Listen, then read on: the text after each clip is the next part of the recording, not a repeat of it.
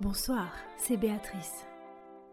Comme chaque semaine, notre petit moment littéraire va commencer par se délecter d'un nouvel épisode de sa série consacrée à la musique.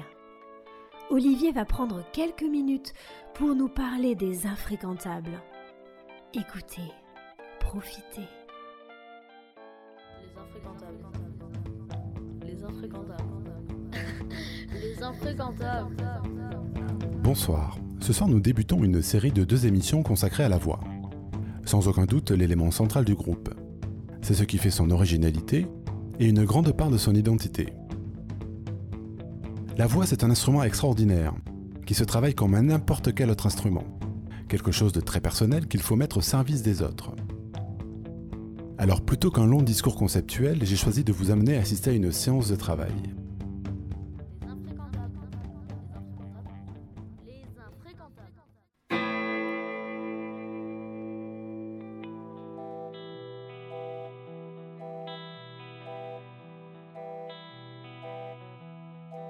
Approchez-vous. Alex est en train de travailler sa voix sous la direction d'Atef, que ceux qui ont suivi la première saison de The Voice connaissent bien. Écoutez. On perd le swing qu'on avait. Février pour les amoureux. Lueur- Tu vois, le amoureux, qui, c'est lui qui est. Février pour les amoureux. Non. Non. Février pour les amoureux. Février Pour les amoureux. Février pour les C'est toi la amoureux. réponse en swing. C'est-à-dire pas comme ça. Février. Février pour les amoureux.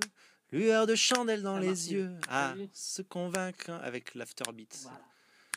Ah, d'accord. Février pour les amoureux. Ouais, je vois. Lueur de chandelle dans les yeux pour se convaincre qu'on est heureux. Du coup, t'as plus de temps pour la respiration. Parce que Février pour les amoureux. Lueur de là, chandelle dans les Là, yeux. tu tapes le 1. Hein? Tu tapes le 1. 3, 4. Hum. Février pour les amoureux. Lueur de chandelle dans les. Ah non.